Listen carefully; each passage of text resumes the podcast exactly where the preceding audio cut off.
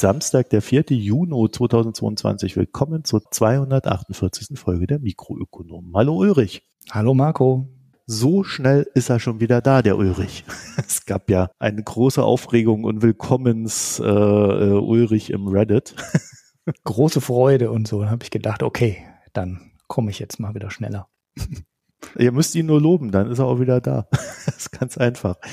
Ja, ja wir haben äh, vorab eine neue Folge Mikro Premium gerade im Feed mit Janis Kluge von der SWP. Es geht um Russland und wie die Sanktionen auf Russland einwirken und ein bisschen was zum Ölembargo. Also was bringt das alles? Was ist da zu erwarten? Ist eine Zeit lang wieder exklusiv für die Premium-Abonnenten und dann irgendwann frei für alle. Ihr kennt ja unser Prinzip. Wenn nicht, könnt ihr es nachlesen auf www.mikroökonom.de. Wir haben zwei Podcasts und zwei Newsletter. Beide finden sich, also beide Newsletter finden sich in den Shownotes. Das ist einmal für die Foreign Times Auslandsbericht.de und einmal für die Mikroökonomen selber. Wann und wie die befüllt werden, ist immer so ein bisschen sporadisch und spontan. Das heißt, wir können euch garantieren, dass wir niemanden zuspammen. so die erscheinen. Positiv. ja. ja, alles, was wir hier tun, wird jedenfalls möglich durch eure Spenden, Premium-Abos und Daueraufträge. Vielen Dank dafür. Und wir haben, was unser kleines Jahresspiel betrifft, wir wollen ja 100 neue Abonnentinnen gewinnen. Wir haben jetzt 26 neue Abos, das heißt, es fehlen jetzt noch 74 neue Abonnentinnen. Und das Ziel ist ja deswegen da, damit wir ab und zu mal eine Premium-Folge schneiden lassen können. Im Idealfall dann am Ende ein bis zweimal im Monat. Das soll dann vor allen Dingen mich entlasten, damit ich wieder Zeit für andere Sachen habe, ab und zu mal ein bisschen leben oder halt auch andere Podcasts. Und äh, wir haben uns jetzt gedacht für einen Urlaub, also ich bin ja den gesamten Juli über weg werde auch nichts aufnehmen, also auch weder Premium noch sonst was. Werden wir, habe ich es jetzt mit dem Ulrich gerade so durchgesprochen, wenn da jemand dann aufnimmt, was hoffentlich machbar ist, weil ihr seid ja auch teilweise im Urlaub, Mhm. Dann schicken die das einfach an die Schnittleute, die schneiden das und so seht ihr dann euer Geld mal arbeiten. so yeah. Außer der Ulrich wird geizig und schneidet dann doch alles selbst. das kann nee, alles passieren. bestimmt nicht, aber wir können es zumindest auch mal durchspielen. Das wäre allein deswegen schon ja. ganz interessant. Und wenn ihr da noch ein paar Hinweise habt, mh.mikroökonom.de ist unsere E-Mail-Adresse und ihr findet uns auf Twitter und Reddit als Mikroökonom. Worüber sprechen wir heute nicht? Über die vielfachen Bundestagsentscheidungen, die gestern gefallen sind, die aber alle in den letzten Wochen manisch durchgekaut wurden, würde ich fast sagen, und dann recht unspektakulär einer Entscheidung zugefallen sind. Mhm. Gab jetzt auch keine inhaltlichen Überraschungen bei der Sache, ne? Nee, überhaupt nicht. Also alles war bekannt, ja, logisch. Haben wir sonst noch was, über das wir nicht sprechen? Nö, ich hätte auch nichts. Dann kommen wir zurück ins Quip. Also wir haben heute ein paar kleinere Themen, also nichts Großartiges im Sinne von der Riesenaufbereitung, aber äh, wir haben drei, vier spannende kleinere Themen. Als da wäre das erste Inflation in der Türkei. Wir haben da ja schon öfter mal drüber gesprochen. Ulrich erinnert sich. Mhm. Ab und zu mal kam er dann vor, der Erdogan und seine neuesten Ideen zur Geld- und Zinspolitik. Mhm. Und jetzt kamen bis diese Woche ein paar Zahlen über die aktuelle Inflation. Und da ich, da wir schon länger nicht mehr drüber gesprochen haben, habe ich mir gedacht, naja, reden wir doch mal drüber. Und zwar wurde im Mai die höchste gemessene Inflation seit 1998 verkündet. 73,5 Prozent im Vergleich zum Vorjahresmonat. Und das sind ja nur die offiziellen Zahlen. Ne? Mhm. Also ich, wir hatten ja vor allen Dingen immer erklärt, dass die, ja, wie soll ich sagen, dass äh, die offiziellen Zahlen vor allen Dingen immer angezweifelt werden. Und äh, mein Credo ist ja bei solchen Sachen, wenn die offiziellen Zahlen schon schlecht sind, dann, dann ist richtig übel. Es gibt ja auch noch ein bisschen Details, wie zu erwarten. Kommen dabei natürlich die Lebensmittel- und Energiepreise am am meisten äh, in dieser Inflationsrechnung zustande. Also das heißt, allein Lebensmittel irgendwie mit 91,6 Prozent. Aber man merkt's, also das sind dann halt irgendwie acht Prozent oder sowas im Monat. Das heißt, da ja, merkt man, genau. äh, ob man am Anfang des Monats oder am Ende des Monats einkaufen geht. Ja. Dazu kommt halt, die Türkei ist wirklich ein großer Importeur von Öl. Da schlägt dann halt auch rein. Also die Öl Weltmarktpreise bekommt man da zu spüren. Wer nun aber glaubt, dass die Inflation da jetzt besonders hoch wäre für die Türkei, der könnte sich daran erinnern, dass die Türken in den 1980ern schon mal bei 140 Prozent lagen. Mhm. Es gibt da auch noch historisches Potenzial. Und äh, es war ja auch immer so, dass am, am Ende der Inflation dann Erdogan dran kam und als der große Reformer gefeiert wurde. Naja. Aber er ist dann auf den alten Pfad zurückgekehrt. Die Zinsen liegen nun bei 14 Prozent. Die wurden ja dann, ich glaube, im November zum letzten Mal gesenkt, halten sich seitdem stabil, was aber im Angesicht steigender Inflationsraten eigentlich ja auch eine Art Senkung ist. Ne? Hm, ja, der Realzins ist übel negativ, ja. Also im Fazit, die Zinspolitik von Erdogan, die geht einfach so weiter. Niedrigzinspolitik bei hoher Inflation. So, und äh, wenn wir nun weltweit in eine wirtschaftlich schwierigere Phase geraten sollten, und danach sieht es ja nun tatsächlich aus, dann droht der Türkei folgerichtig dann auch von mehreren Seiten Ungemach. Ne? Also Tourismus da sieht's richtig schlecht aus. Modebranche, da sieht's auch nicht gut aus. Da hätte man doch so ein Fintech-Thema jetzt aufmachen können, ne? Äh, diese ganzen Pay-Later-Geschichten, also kaufe jetzt, zahle dann in drei Tranchen zinsfrei ab. Klammer auf, wenn du eine Zahlung nicht leisten kannst, dann hast du horrende Gebühren. Mhm. Klammer zu. Und da fallen jetzt viele Kunden weg, gerade für die Preiswertmode, Billigmode, Fast Fashion. Und das sind natürlich so Sachen, die die Türkei dann auch äh, am gewissen Punkt treffen werden. Entsprechend wird dann auch das Wachstum nur noch im Bereich von drei Prozent erwartet für das laufende Jahr, also für 2022. Das ist jetzt nicht so viel, ne? Nee, da ist, ist das Bevölkerungswachstum ja schon höher in der Türkei. Äh, gute Frage, das habe ich jetzt gerade nicht auf dem Schirm. Naja, aber es dürfte so in der Ecke liegen. Ja, wenn du sowas hier behauptest, äh, dann muss ich jetzt nachschlagen. ja, es, es, gibt doch so, so, grobe Regeln, wie stark ein, Land wachsen muss, damit das BIP pro äh, Kopf gleich bleibt. Und äh, das ist in der Türkei natürlich ein ganz anderer Wert als in Deutschland, wo ja ja 1,1 Prozent jährliche Änderung in der Türkei, Tendenz fallend. Also man ist noch im Plusbereich. Ah, okay. Aber ist jetzt auch nicht so mega. Da gibt es andere Länder, die sind fertilitätsfreudiger, würde ich sagen. Bei einer annualisierten Basis sehen wir steigende Exporte im Bereich von 17 Prozent für dieses Jahr, während die Inlandsnachfrage um 20 Prozent steigt.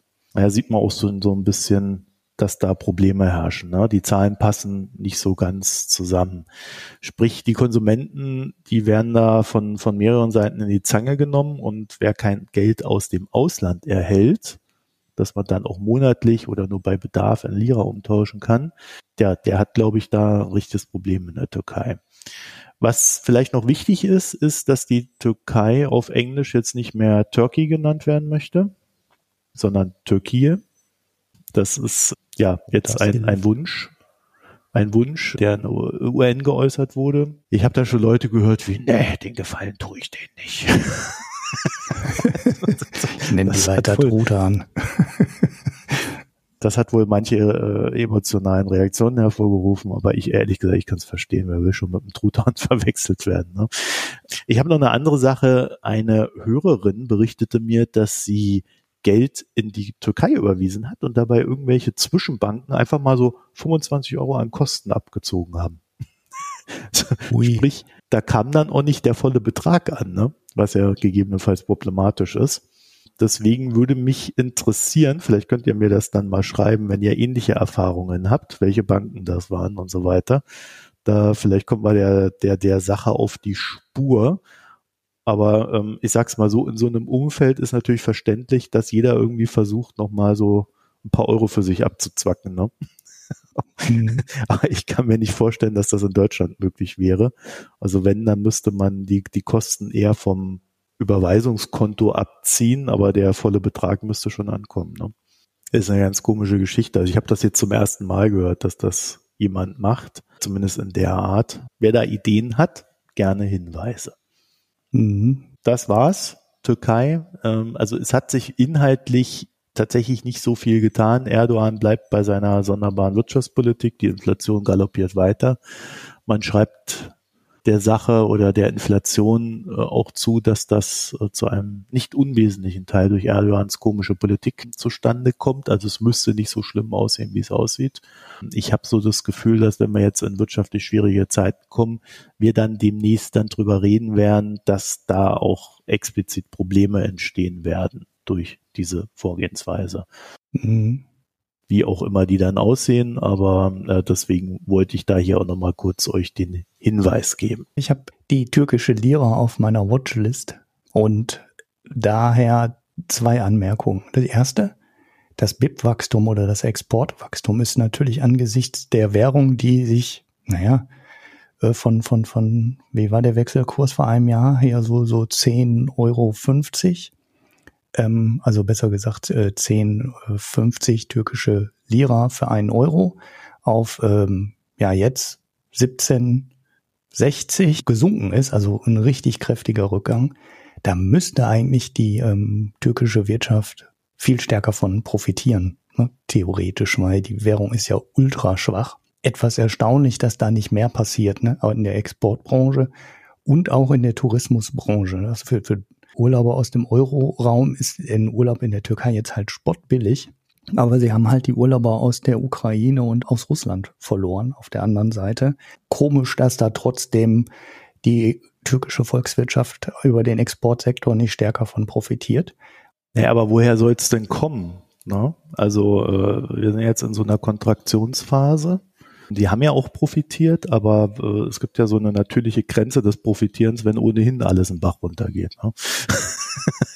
ja, gut, wir haben immer auch noch zwei Prozent Wachstum in der Eurozone, ne? BIP-Wachstum und so, so ja, was auch gefehlt hat, war ja, dass äh, sie haben einige Großaufträge und einige Industrieaufträge nicht bekommen aufgrund von Erdogans politischen Ausfällen, wo man einfach auch gesagt hat, jetzt ist ohnehin eine schwierige Phase, da gehen wir jetzt auch nicht zusätzlich noch Risiken mit dem Verrückten da ein. Ja. Also ja.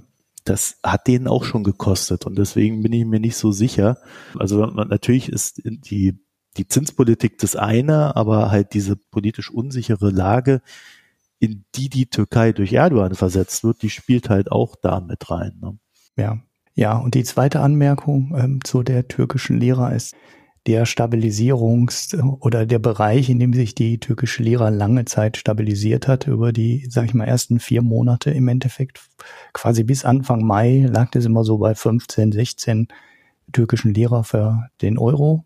Die ist jetzt auch äh, verlassen worden und jetzt sind wir halt wieder bei 1760 und na, wir nähern uns so langsam aber sicher wieder den historischen Tiefständen der türkischen Lira. Ähm, ja. Ja, sieht nicht gut aus wieder auf diesem Spielfeld.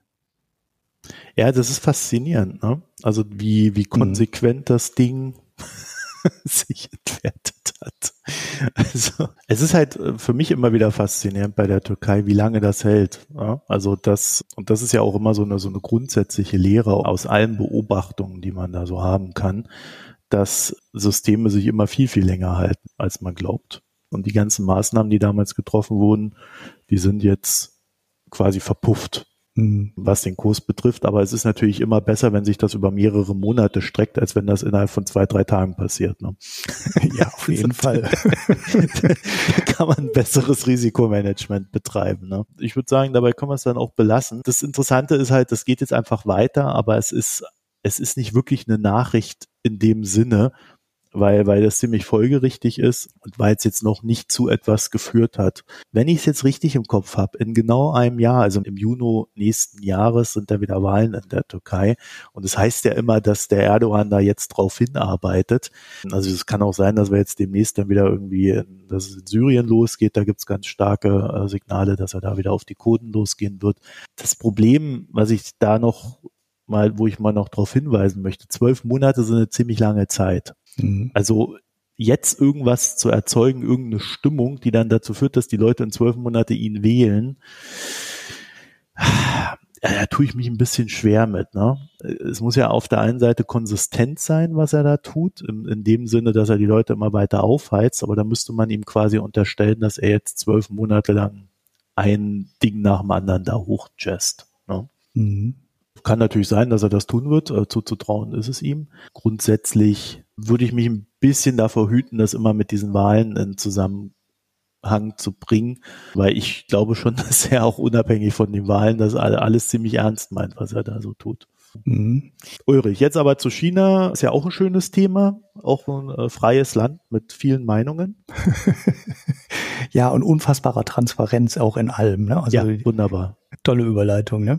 Ja, das, das, das China-Thema, das Seidenstraßen-Thema und wie China da in manche Länder rein regiert, hatten wir ja hier auch schon häufiger. Ne? Also ihr kennt die Geschichten, dass China, ich weiß, ich habe das Land jetzt ehrlich gesagt gar nicht mehr auswendig auf dem Schirm, aber in Afrika hingeht und äh, große Kupfervorkommen ausbeutet und äh, dann quasi so ein Komplettpaket daraus schnürt. Ne? Das heißt, es gibt die chinesische Bahngesellschaft, die die Bahntrasse dahin legt und die chinesische Baugesellschaft oder die Bahn betreibt, die chinesische Lokfirma, die die Loks liefert, die chinesische Bahnfirma, die die Bahn dann betreibt, das chinesische Rohstoffunternehmen, das die Mine dann besitzt und ausbeutet. Und ähm, ne, man bekommt halt das komplette Paket und das Land selber profitiert davon, dass es halt dann Infrastruktur hat, die sie nutzen kann. Gehört dem Land zwar nicht, aber, theoretisch äh, oder ja, oder nur so teilweise, aber da fahren halt Züge drüber und also Ulrich, ich möchte jetzt möchte jetzt schon noch mal an eine Sache dran erinnern, äh, die Hanna auch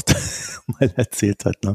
Es gibt ja diese gewisse Auffälligkeit, dass äh, da, wo diese Gelder fließen, auch Infrastrukturprojekte da gebaut werden, wo sie dann wieder chinesischen Unternehmen zugutekommen, was dann nicht immer heißt, dass sie auch der Bevölkerung zugutekommen. Ne? Also zum Beispiel ein Flughafen in der Nähe von äh, irgendwelchen Werken, den, den ja, kein, den kein anderer braucht. Oder man hat dann so ausgebaute Straßen in den Werken zu den Siedlungen, wo die dann noch wohnen und so. Und außerhalb dessen äh, siehst du auch gar nichts mehr von diesen Geldern. Das ist schon, mancher würde sagen, ziemlich clever gestrickt, was die da teilweise tun. Ja, ja. Also es, es ist äh, ganz klar, dass diese Investitionen äh, komplett von China gesteuert sind. Ne? Also China will steuert da alles, ne? Und es geht China dann halt im Fall dieser Kupfermine darum, das Kupfer da rauszukriegen und um nichts anderes und nur deswegen bauen die die Bahnstrecke und nur, ne, also das dient alles dem einen Ziel. Jetzt wusste man, vorher kannte man schon so ähm, Deals, also wir wollen eigentlich nicht über die Infrastrukturseite oder die Seite reden, sondern eigentlich über den anderen Teil, nämlich die Finanzierung der ganzen Geschichte, weil auch der kommt durch China. Ne? Also das ist halt so ein wirklich A bis Z rundum Paket von allem. Serviceleistung, ja. genau. Man weiß über diese Kredite halt extrem weh. Also es geht ja so weit, dass der, der, der Bau durch chinesische Arbeiter teilweise gemacht wird, ne, umgesetzt wird, dass nicht mal bei dem Bau die lokale Bevölkerung davon profitiert. Was man auch früher versucht hat oder, oder teilweise damit erklären wollte, dass China halt viel zu viele Bauarbeiter hat, nachdem die im Land aufgehört haben zu bauen, oder so super viel zu bauen, weil die haben halt auch irgendwann mal gesehen, dass äh, mit Infrastrukturmaßnahmen irgendwann mal Ende ist. Du kannst halt auch nicht Bahnstrecken ins Nirvana bauen, nur damit der, nicht die Bauarbeiter beschäftigt sind. Haben die dann halt Jobs oder eine Arbeit gesucht im Ausland, ist ja dann auch gut, ne? Und aber das ist äh, nicht der Punkt, um den es hier geht. Also interessant die Kreditseite und auch die wurde halt durch China gesteuert und Oft wird es halt nicht direkt von China oder einer ähm, chinesischen Entwicklungsbank oder der asiatischen Investmentbank oder sowas finanziert, sondern die Unternehmen, die die Bauaufträge ähm, umsetzen, finanzieren diese Bauaufträge auf. Das heißt, das sind zwar de facto staatliche Firmen, aber es ist halt nicht der Staat direkt. Das eröffnet den so ein paar Möglichkeiten, die der Staat vielleicht so einfach nicht hätte oder die vor allem auch so eine ähm, asiatische Entwicklungsbank nicht hätte, weil das ist ja dann Zusammenschluss von mehreren Ländern. Das ist dann halt ein privater Vertrag und privater Kreditgeber. Und der kann in die Verträge Dinge einbauen, die andere nicht so ganz so einfach vielleicht einbauen könnte. Unter anderem kann der eine Geheimhaltungsklausel einbauen. Und das ist jetzt ganz interessant, weil der Professor Trebisch vom IFW in Kiel hat jetzt einen ganzen Haufen solcher Verträge mal bekommen und viele davon sind halt auch wirklich in Details.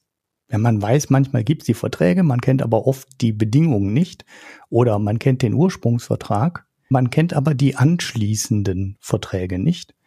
Und da zeigt sich, dass die Chinesen halt häufig bei diesen Verträgen, also die chinesischen ja, ja, Staatsfirmen muss man ja sagen, diese Kredite auch sehr häufig restrukturieren müssen. Das heißt, die haben das im Endeffekt das gleiche Problem was der Westen und westliche Kreditgeber früher immer hatten, dass man den Ländern halt zu hohe Kredite gibt für Infrastrukturmaßnahmen, die die dann nachher nicht bedienen können und man den Kredit dann restrukturieren muss. Ne? Also oder, oder man streicht ihn dann am Ende vielleicht mal ganz, aber meistens werden die Kredite halt dann restrukturiert, der Zins wird gesenkt, die Rückzahlungsfrist wird verlängert oder so, die, äh, so Geschichten, dass die Chinesen das auch schon relativ häufig und mit vielen Ländern gemacht haben. Und das war vorher gar nicht so auf dem Schirm, dass das halt andauernd passiert. Was daran wieder ganz interessant ist, ist, das macht halt dann die chinesische Firma mit dem Gläubiger ähm, in Afrika oder in Asien. Kirgisistan taucht da auf, da taucht dann auch der Nepal auf, ähm, Papua-Neuguinea und ähm, andere. Und das wird dann einzeln verhandelt, was ähm, im, im westlichen Bereich relativ selten ist, weil meistens werden die Dinge dann gemeinsam gelöst. Ne? Also da kommt dann die EWF rein, die privaten äh, Gläubiger kommen da rein und dann versucht man gemeinsam dieses Ding aufzulösen und diese gemeinsame Lösung, also es kommt dann eine, eine, eine Quote am Ende raus, die dann alle im Endeffekt bekommen, ne? Oder eine neue Rückzahlungsfrist. Ne? Man, es ist halt ein großer Tisch, an dem dann ganz viele Leute sitzen, die sich dann neue Dinge überlegen.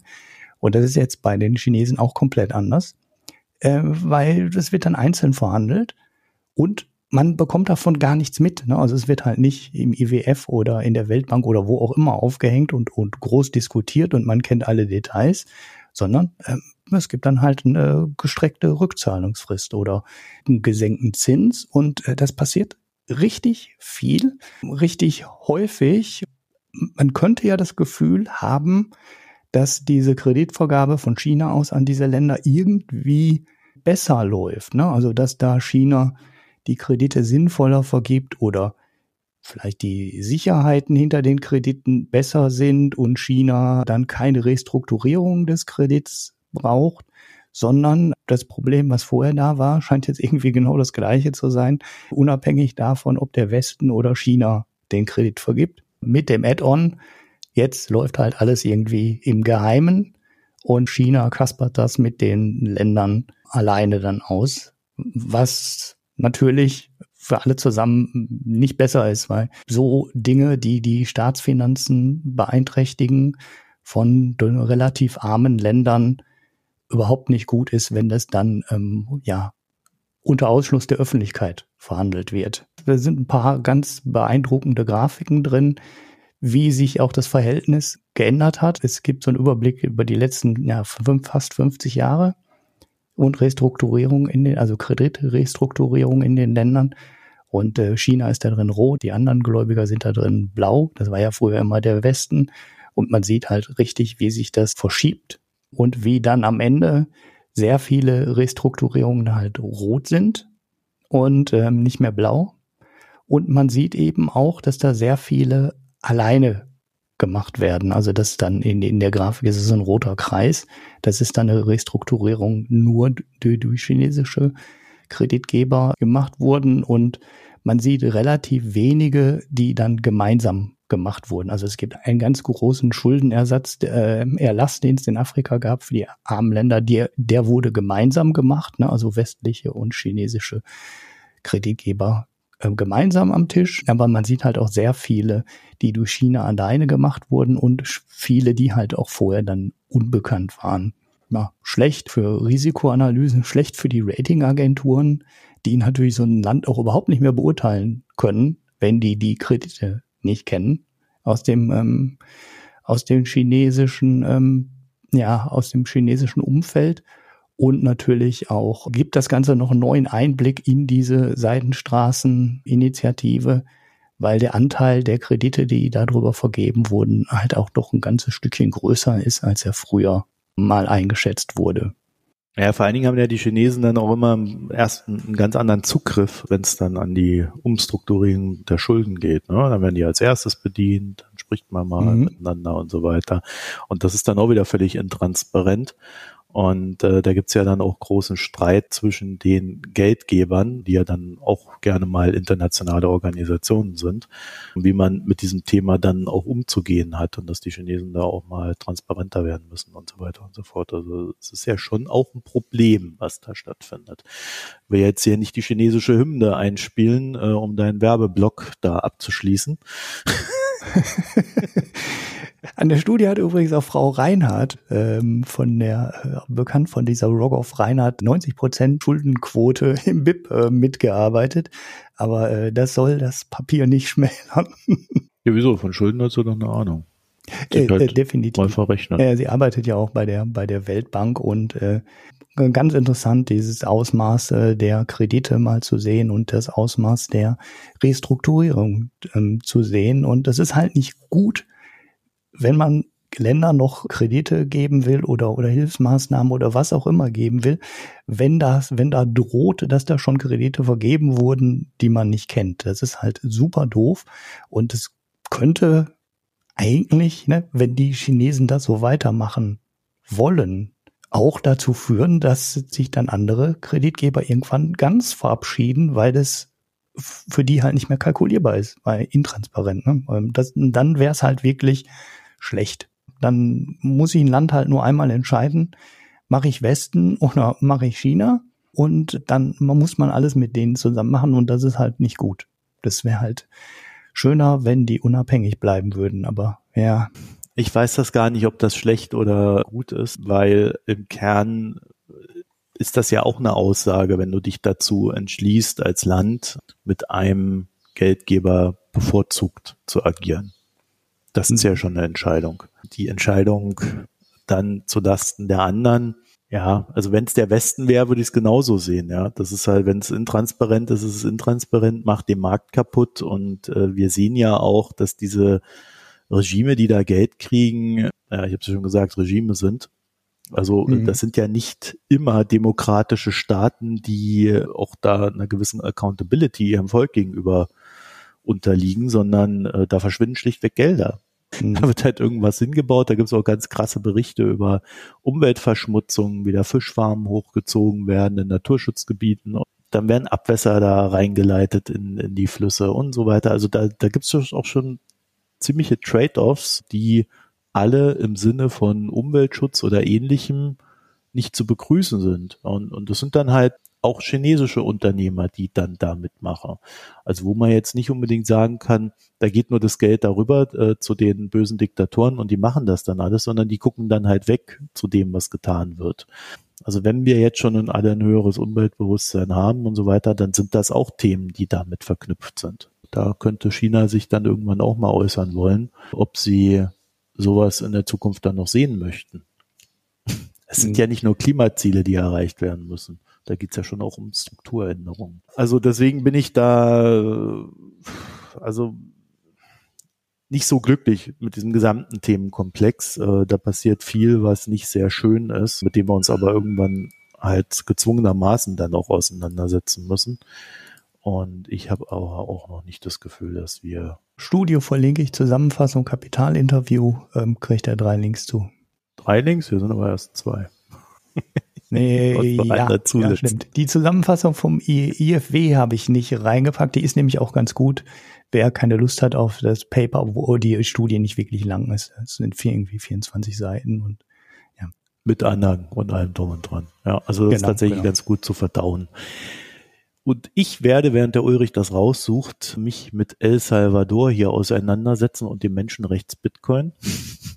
der, mhm. Wir haben ja da mal sehr ausführlich drüber gesprochen, was da so in El Salvador passiert. Das war in Mikro 236, wer das nachhören möchte. Ganz kurz, der Bitcoin wurde als Zahlungsmittel eingeführt. Man will dort eine Bitcoin-Stadt bauen, die von Vulkanwärme genährt wird und bla bla bla. Alles Träumereien. Ich muss immer lachen, ähm, Entschuldigung. Ja, es ist ja auch. Bei dem Thema, weil das war so, so obskur. Ähm, aber äh, ja. ja. die wollen halt da Vulkanstrom-Bitcoins meinen auch nachhaltig. Ja, ja, und, und alles irgendwie als Steueroase und hast du nicht gesehen. Natürlich sehr charmant, auch wenn es eine Träumerei ist. Und dann, äh, das war ja der Clou oben drauf, sollte es eine Bitcoin-gedeckte Dollaranleihe geben, die dann einfach als Bitcoin-Anleihe bezeichnet wurde, was ja schon mal grundsätzlich falsch ist. Meine Bedenken seinerzeit lagen aber nicht nur bei der Nachhaltigkeit der Pläne äh, finanzieller Natur. Also wir hatten da geäußert, dass wir eher so sehen, dass der Staat da kurz vor der Insolvenz steht. also das sah alles nicht sehr gut aus.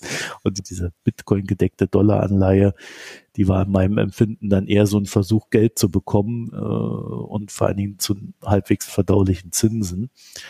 Aber es gab ja noch andere Probleme, denn der Präsident Nayib Bukele, der das alles umsetzen will, der hatte ja damals schon eine Justizreform gemacht, die man keinem Polen gehen, durchgehen lassen würde. Da wurden Gerichte verändert und so weiter und so fort. Also er hat für Durchgriff gesorgt. Und nun gab es im März diesen Jahres äh, eruptive Auseinandersetzungen in El Salvador und bei denen sind 87 Leute ermordet worden. Und der Präsident hat darauf reagiert wie folgt. Er hat, das sind eigene Aussagen, 36.277 Menschen festgenommen, festnehmen lassen. Okay. Also zwei Prozent der Bevölkerung. Angeblich alles Terroristen und Gangmitglieder. Jüngstes Gangmitglied und Terrorist zwölf Jahre. 21 Menschen sind im Knast gestorben und es fanden sich Spuren von Gewalt und Folter bei diesen Menschen. In der Bevölkerung fand das alles, also das Vorgehen, seine Zustimmung. Und da wird es dann auch ein bisschen interessanter, denn in El Salvador fanden sich dann auch so Plakate mit Aufforderungen, andere anzuschwärzen. Mhm. Also so, guck dir deinen Nachbarn an, was der so alles tut. Und wir wissen ja, wie das endet. Der unliebsame Nachbar, der einem ja schon immer verdächtig vorkam da mit seinen Schweinereien, der wird dann halt, oh, das ist bestimmt ein Drogendealer, guckt euch das mal an. weißt mhm. du, so, und zack, ist er weg. Da ist eine sehr ungute Stimmung in diesem libertären Bitcoin-Paradies. Also ich sag's mal so, ich würde den Präsidenten da jetzt nicht öffentlich kritisieren, wenn ich da meine Bitcoin hätte. Mhm. Ja, so was den Bitcoin selber betrifft, äh, sieht's ja auch nicht so gut aus. Ne? Habt das vielleicht mitgekriegt? Es gibt da so ein paar Entwicklungen. Fangen wir mit dem Guten an. Also Bitcoin hat für El Salvador Vorteile. Einer der Vorteile ist 22 Prozent des GDPs von El Salvador, so schätzt man, wird von Remittances getragen, also von Geldern, die im Ausland arbeitende Menschen aus El Salvador nach Hause sind. Und die können ihre Gelder via Bitcoin kostenlos nach Hause senden, das dort vorhandene Bitcoin-Wallet. Umgehen damit zweifelsohne die hohen Gebühren, die sonst irgendwelche Banken oder Finanztransferdienstleister kassiert hätten teilweise ja bis zu 30 Prozent, aber in den heutigen Zeiten auch weniger, wenn das etwas moderner gehandhabt wird. So, zugleich haben diese Leute allerdings auch ein kleines Risiko, das ist nämlich der Bitcoin-Preis. Dann kommen wir zu den schlechten Nachrichten. Der liegt Kleines nun um Risiko, die ja. 30.000 Euro je Bitcoin und hat sich von seinen Hochs mehr als halbiert. Ich glaube, das war so 68.000 im Hoch also da sieht man, da gibt es ein gewisses Risiko für die Leute, die das nutzen. Und natürlich kann man dann, ne, du transferierst das Geld von A nach B und dann tauscht es auch sofort in Dollar um. Da ist dann die Frage, äh, wie lange dauert der ganze Vorgang, also auch dann der Umtauschvorgang in Dollar und ähm, aber das kannst du schon irgendwie regeln, dass da kein allzu großer Verlust entsteht, außer äh, du schaffst das dann wirklich in den Sekunden zu handeln oder in den Minuten zu handeln, wo dann der, der Kurs wirklich maßgeblich einbricht. Aber irgendwie kriegt man das dann schon hin. So, zugleich haben wir jetzt ein, eine Studie, die ist schon im April rausgekommen, deswegen ist jetzt ein bisschen fluide, wenn ich das so sage. Wir haben jetzt schon den 4. Juni. Aber es gibt eine Studie, die sich halt damit beschäftigt hat, wie das denn jetzt so mit dem Bitcoin da ist in El Salvador. Also man sieht ja auch, dass so ein Präsident das pusht und dann denkt man dann so, also wenn das da so von allen Seiten kommt und dann noch so eine halbe Diktatur ist, wenn nicht sogar schon eine ganze, dann müsste das ja jetzt um sich greifen mit dem Bitcoin.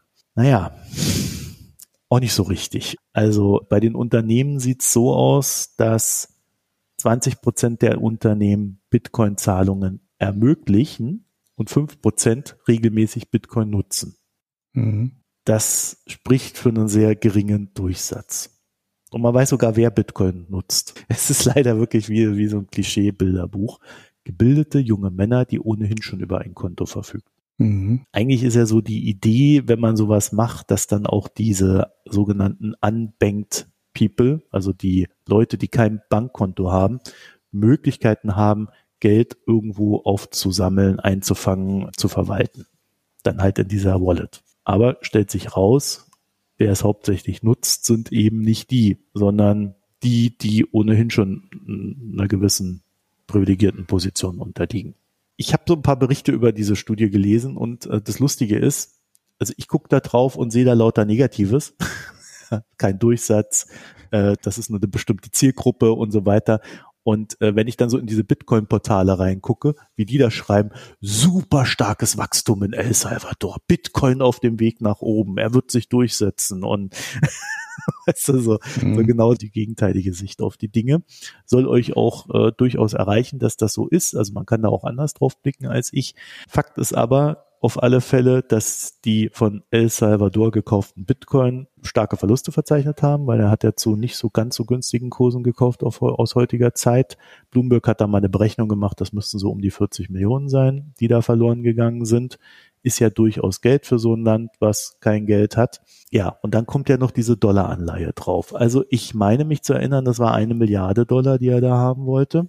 Sie sollte im März emittiert werden und die Emission wurde auf unbestimmte Zeit verschoben. Hm. Zur Erinnerung, diese Dollaranleihe, die hatte so ein paar Zockerelemente drin. Das ging dann so in die Richtung, wenn der Bitcoin-Kurs auf so und so viel steigt, dann kriegt ihr vom Gewinn so und so viel ab und bla.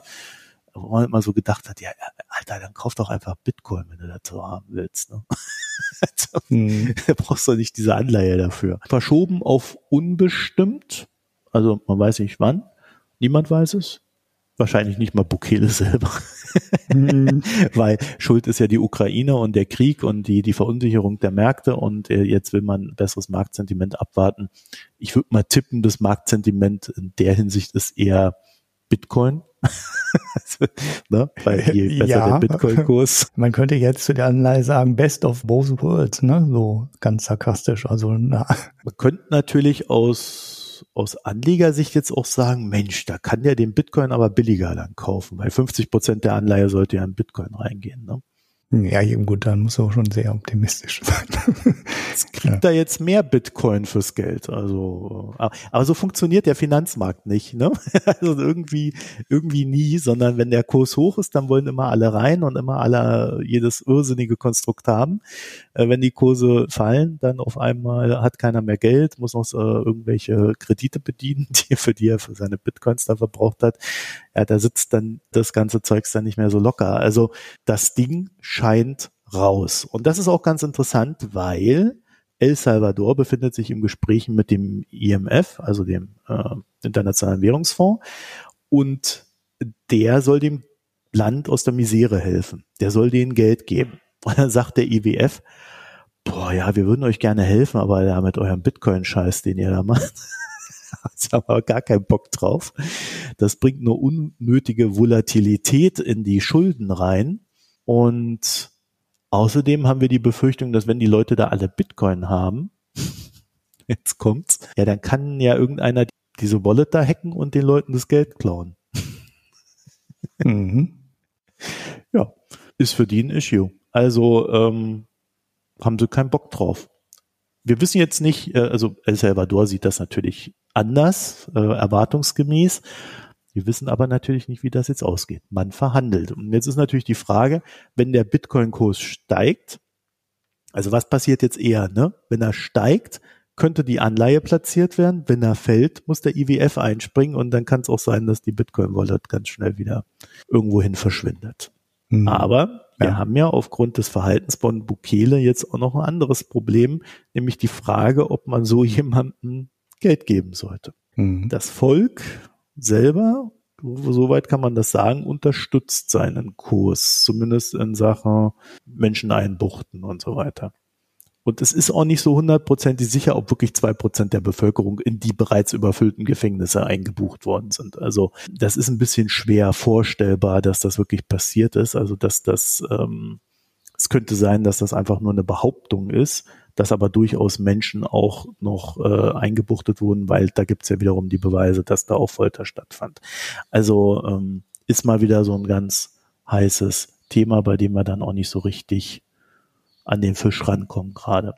Ja, also ähm, ich sehe da unsere Folge 236, die wir hatten, wirklich in all unseren Bedenken, die wir da geäußert haben, als bestätigt an. Menschenrechtsproblematik, Bitcoin-Problematik, äh, Schuldenproblematik, äh, also alles, was wir da hatten, ist eigentlich jetzt wirksam geworden und die Anleihe ist auch erstmal verschwunden.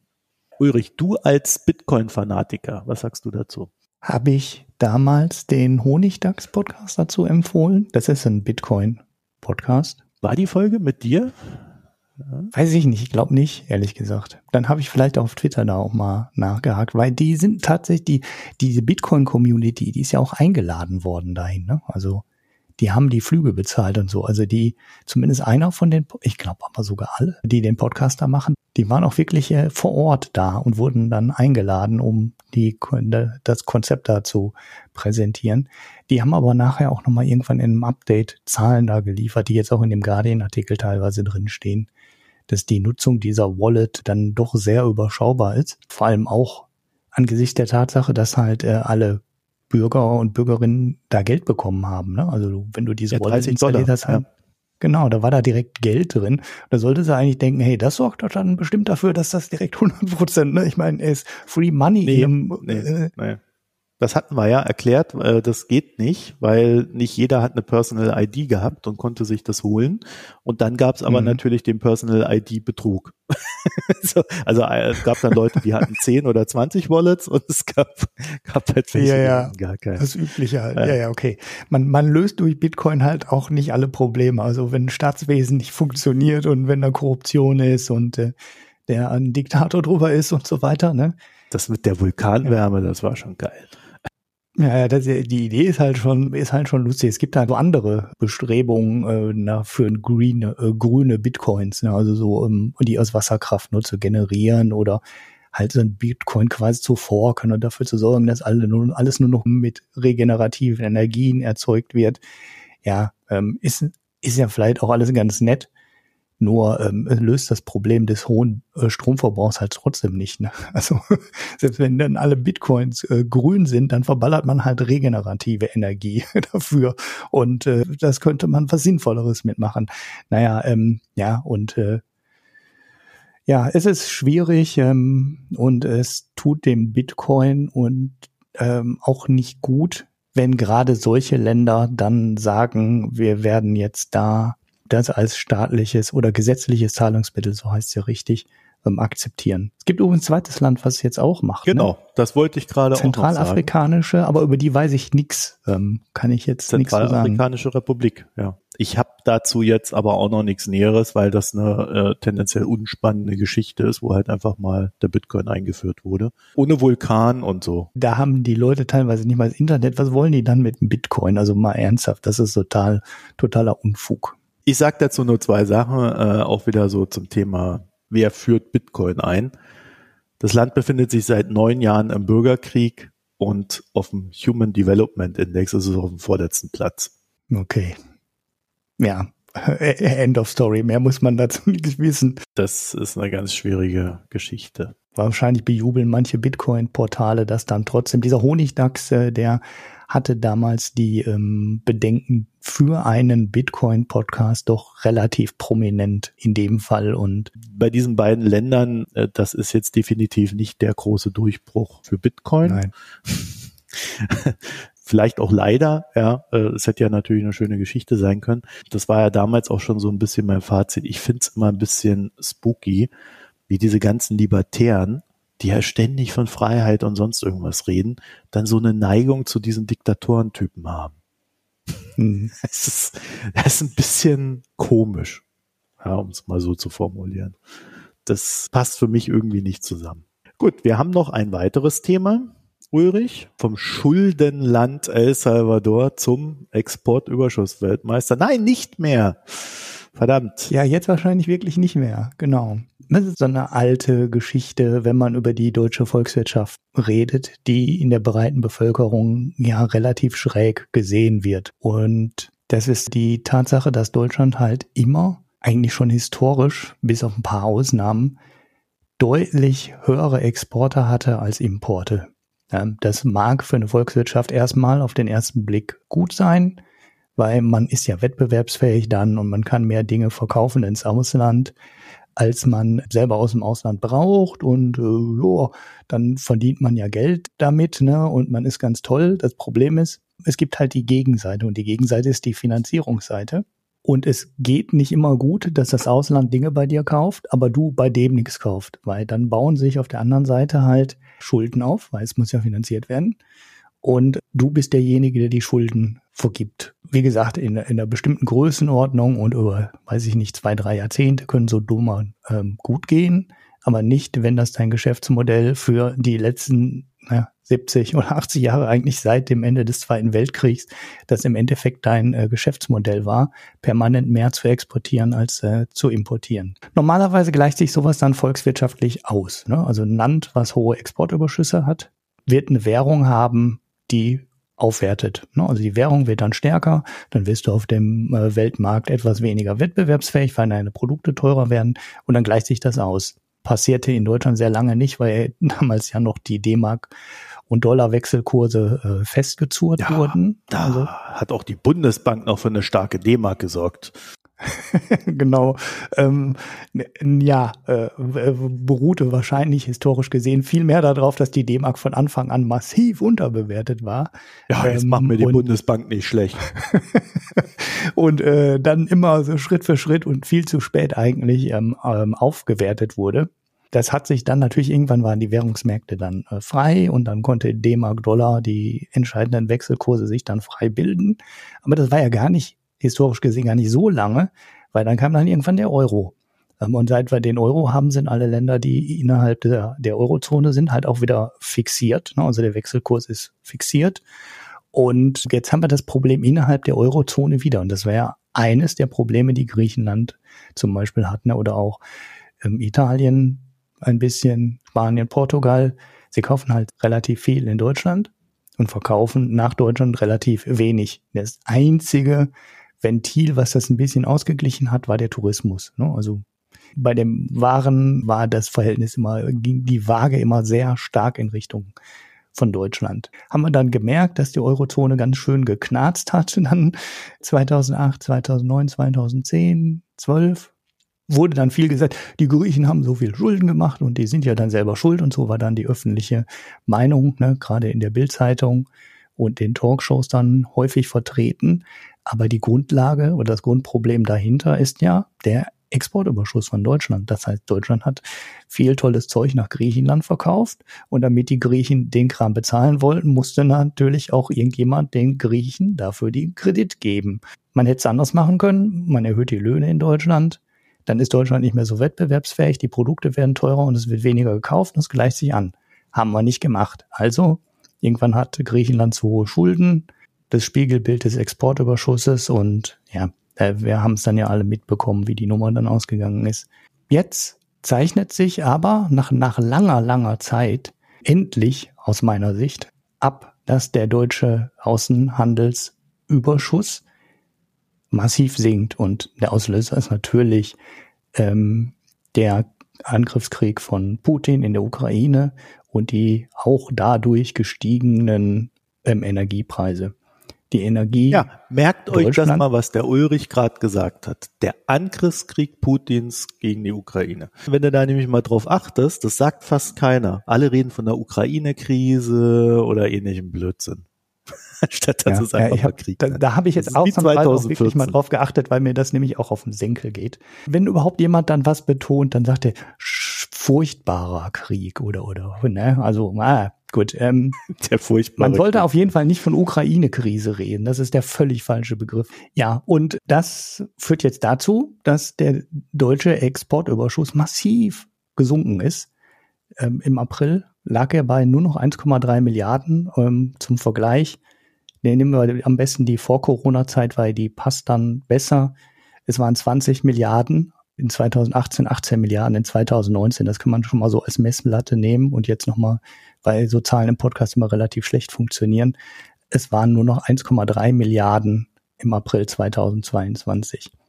Dabei läuft der deutsche Export gar nicht so schlecht, der ist sogar gestiegen im Vergleich zu 21. Jetzt hätte ich eigentlich da auch mit 18 und 19 vergleichen müssen.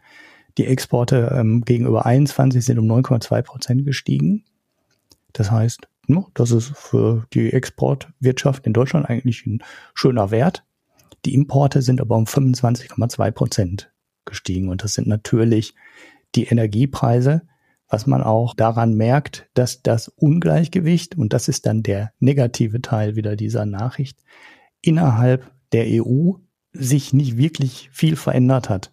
Das heißt, das, was passiert ist, ist, ähm, Deutschland kauft jetzt sehr viel Energie außerhalb der EU ein, für viel mehr Geld ein. Wir kaufen ja nicht mehr Energie ein, sondern wir müssen viel mehr Geld dafür ausgeben. Das heißt, der, der Gesamtimportüberschuss ist massiv gesunken. Aber innerhalb der EU hat sich das nicht geändert. Und ich habe in der Zahl von des Staates ist die EU und die Eurozone noch nicht einzeln ähm, aufgegliedert. Aber das innerhalb der EU hat sich nicht wesentlich geändert, auch immer noch so bei 10 Milliarden der Überschuss, ne, also Exportüberschuss Deutschlands gegenüber der Rest der EU 10 Milliarden. Der wirklich interessante Wert wäre jetzt wieder der Wert innerhalb der Eurozone, weil nur da, das ist ja der Bereich, wo das Ventil des Wechselkurses fehlt. Und äh, man muss allerdings da an der Stelle befürchten, dass sich da nicht so wahnsinnig viel geändert hat. Das heißt, wir haben zwar jetzt nicht mehr diesen wahnsinnig hohen Exportüberschuss, aber das Ungleichgewicht innerhalb der Eurozone ist weiterhin vorhanden. Und äh, ja, das trübt das eigentlich. Also das mag sich jetzt für einen, den einen oder anderen ein bisschen komisch anhören, dass ich das irgendwie begrüße, dass dieser Überschuss weg ist und wir jetzt so viel Geld für Energie ausgeben.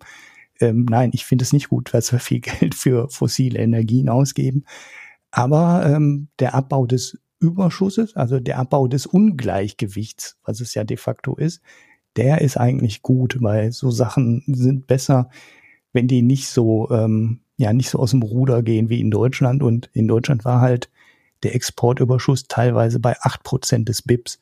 Und das ist ein wirklich extremer Wert, den auch China, wo sich da die deutsche Volkswirtschaft lange um diesen Exportweltmeistertitel quasi gestritten hat, nie erreicht hat. Ne? Also in China war, war zwar die Menge äh, der Exporte dann auch sehr hoch, ne? also die haben sehr viel exportiert, nur war das im Prozent des BIPs gemessen. Also die China hat dann eben auch viel importiert, aber gemessen im BIP war China nie in so einer Größenordnung wie sechs oder acht Prozent des BIPs, wo Deutschland lag, sondern in BIP gemessen war es wesentlich geringer in China. Das heißt, China war nicht der große Treiber dieses Ungleichgewichts auf der Welt, sondern das war halt wirklich die deutsche Volkswirtschaft. Und äh, war auch einer der Gründe, warum Donald Trump lange nicht gut zu sprechen war auf Deutschland. Und man muss es sagen, an der Stelle war es halt nicht ungerechtfertigt. Ne? Das ist halt kein gutes Verhältnis, wenn Deutschland irgendwie äh, jedes Jahr für, weiß ich nicht, 50 oder 80 Milliarden mehr Güter in ein Land verkauft als in die andere Richtung. Ja, aber jetzt brauchst du dir ja keine Sorgen mehr um Donald machen, weil ja, der ist ja weg, ne? Aber da hat er. Nein, der Punkt kommt wieder, aber wenn er dann wieder da ist, dann. Nein, bitte wir, nicht. Äh, wenn, wenn er dann wieder da ist, erfüllen wir unser 2% NATO-Ziel. wir kaufen amerikanisch, wir, wir kaufen auch noch amerikanische Waffen. Wir haben Flüssiggasterminals und unser Exportüberschuss ist auch endlich. also ich meine, ich mein, da müssen wir doch jetzt lieb, beste Freunde oder werden, oder? Ja, ja, keine Ahnung, ja. aber wir finden bestimmt noch was anderes. Aber alles, was er damals kritisiert hat, haben wir in der Zeit, nachdem er weg ist, innerhalb wirklich in ein paar Monaten haben wir das alles verändert und äh, uns gesagt, so, jetzt machen wir es richtig. Tja, schau an, Spätwirkung, ne? Gut, ja, das war's äh, zu dem zu dem Thema. Ich, ich werde ich werd die Zahl jetzt, glaube ich, äh, mal ein bisschen äh, mehr im Auge behalten, weil man das ganze Sanktionsthema natürlich auch da dran ganz gut messen kann. Ne? Also was zahlen wir für Energieimporte, was kommt da noch aus der russischen Föderation, weil die wird auch einzeln ausgewiesen, nicht sofort, ne, aber auch relativ ähm, fix. Den Einbruch der Exporte von Deutschland nach Russland, den kann man schon ganz gut sehen. In die Gegenrichtung, also die Zahlen waren jetzt halt für den April, ne, so richtig äh, werden wir es jetzt in der Zukunft äh, merken und Ja, man wird dann auch sehen, äh, was kosten uns denn jetzt die ganzen Energieimporte, wenn die jetzt verlagert werden, weil das Flüssigkeit wird halt massiv teurer werden als das Pipeline-Gas aus Russland. Die Zahl wird wahrscheinlich so bleiben, wie sie jetzt ist. Guter Indikator, um dann auch zu messen, wie viel wir jetzt wirklich noch aus Russland kaufen oder nicht.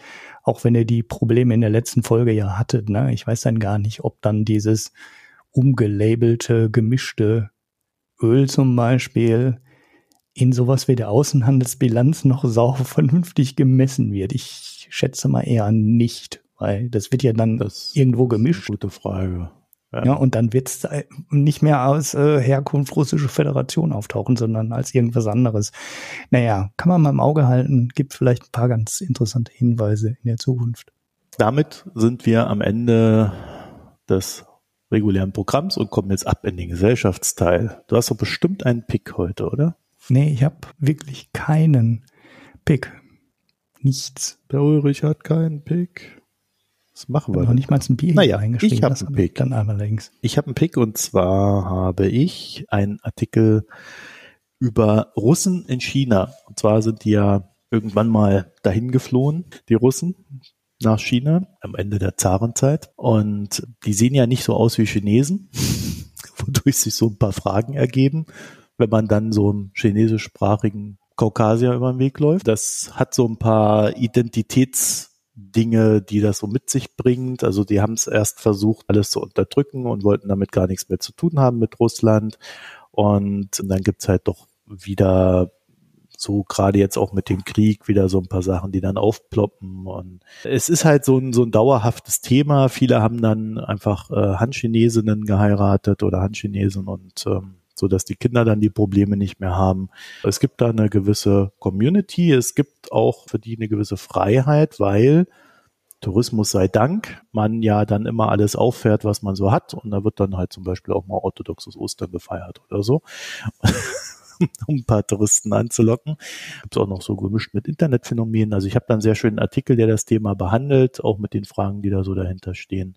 Der ist sehr vorsichtig, glaube ich. Also der lebt auch so ein bisschen von den Andeutungen, wird verlinkt bei den Picks. Hast du denn Bier getrunken, Ulrich? Äh, ja, ich habe ein Bier getrunken und ich konnte das nur mit Not konnte ich mir noch was retten davon. und äh, zwar äh, ist das da eins dieser Hörerbiere gewesen, aber nicht das Palmator, was ihr beide schon getrunken habt. Also Fred hat es äh, vorgestellt, du hast es vorgestellt, sondern meine Frau hat sich einfach gestern das äh, Vollbier, also Brösselbräu Adelsberg Vollbier Hell, ich nenne mal den ganzen Namen, einfach aus dem Kühlschrank geschnappt und ähm, geöffnet. Und ich habe zum Glück noch gesehen, ich habe gesagt, halt, stopp, ich muss mindestens ein Glas abkriegen, das ist ein Hörerbier. Ich muss dann noch was zu ähm, sagen. Ja, das ist halt äh, ein klassisches Helles, ja, wie es in Süddeutschland halt sehr üblich ist. Mein äh, Lieblingsbier in der Richtung ist ja dieses äh, Schlappeseppel. Und ähm, das hat vielleicht der eine oder andere auch schon mal getrunken. So als Basis ist das äh, Brüsselbräu einen ganz kleinen Ticken ähm, stärker gehopft. Aber ähm, wie das äh, Schlappeseppel sehr angenehm zu trinkendes Bier. Also hat genau diese Süffigkeit, ähm, hier steht mild und sanft im Antrunk, Antrunk und ähm, ja, genau das ist es. Ähm, ist ein helles, so wie es sein soll, sehr gutes Bier, hat mir gut geschmeckt. Ähm, ich sag mal, wenn man aus der Ecke kommt und das jeden Tag trinken kann, ich rufe zum Alkoholismus auf, äh, dann kann man, glaube ich, sehr froh sein, ähm, ich glaube, das ist auch, ich sehe hier nur ein so ein Bild von dem Palmator-Anstich da von so einer Kirche. Das scheint doch eine ganz hübsche Gegend zu sein. Äh, von daher, sag ich mal, kann keinen, glaube ich, äh, schlechter treffen, als äh, da zu trinken und dieses Bier an jeder Ecke zu kriegen. Danke für das, äh, danke für die Spende, gutes Bier. Ich habe das zweite von den drei Hörerbieren. Also ähm, der Julius hatte uns ja drei Biere geschickt von Brösselbräu, Adlersberg. Ja, beim dritten steht dann, da steht dann Adlersberger Brösselbräu. Klostergold drauf. Ein helles Exportbier. Und also ich muss sagen, ich bin überhaupt kein Exportfan. Das ist für mich irgendwie immer so, so, so, so leichtfüßig, aber ohne dass es mir schmeckt. So, so irgendwie immer so gefühlt wässrig. Und genauso erging es mir mit dem auch. Also das war überhaupt nicht mein Fall. Während das Doppelbock, das hatte mir exzellent geschmeckt und das war dann genau das Kontrastprogramm. Ich muss dazu sagen, ich habe die an verschiedenen Tagen getrunken. Also ich habe die jetzt nicht hintereinander weggetrunken. nicht, dass, dass ihr jetzt denkt, ich habe erst das Doppelbock ne, voll reingeknallt und dann beim nächsten Bier auch schmeckt nach nichts. Nee, hat natürlich einen gewissen Geschmack, aber irgendwie war mir das zu wässrig in der Note. Und ohne irgendwie interessante Nebennoten. Also beim Exportbier bin ich einfach, glaube ich, auch grundsätzlich raus. Das ist nicht so meins. Mhm. Das war nix für mich. Dafür war das äh, dunkle, dunkle Doppelbock umso besser. Eins exzellent, eins nicht. Und das dritte, das ist die große Frage. Ulrich, damit sind wir am Ende, ne? So, heute ist Samstag, dann bin ich mal gespannt, wann ich das schaffe zu schneiden. Äh, ich hoffe vor Pfingstenende, sonst wäre es ja schrecklich. Und dann wünschen wir euch eine schöne Zeit. www.mikroökonom.de. Schaut da mal rein. Denkt dran, dass wir noch mehrere AbonnentInnen brauchen für unseren Premium-Service, damit wir uns da finanzieren können. Ihr könnt natürlich alternativ auch monatlich spenden, da wollen wir niemandem was wegnehmen, aber äh, so habt ihr eine Rechnung, was zum Absetzen und den Zugang zum Premium-Service. Ist immer ja. der, der sinnvollste Weg für alle. Ne? Könnt auch einfach mal 50 Accounts für eure Firma kaufen oder so. Das passt dann ja, schon. Da, da sind wir auch total offen für. Und äh, ihr könnt aber auch kommentieren, darüber freuen wir uns auch sehr. Und äh, mh.mikroökonom.de ist meine E-Mail-Adresse und ansonsten haben wir noch Reddit und Twitter at Mikroökonom mit OE jeweils. Da könnt ihr euch überall hinwenden und natürlich freuen wir uns auch, wenn ihr uns in den sozialen Netzwerken verteilt. Ulrich, das war's. Ich wünsche dir ein schönes Pfingsten, schöne Zeit. Bis bald mal wieder. Wünsche ich dir auch. Genau. Danke fürs Zuhören. Ja, und euch auch. Ciao. Tschüss.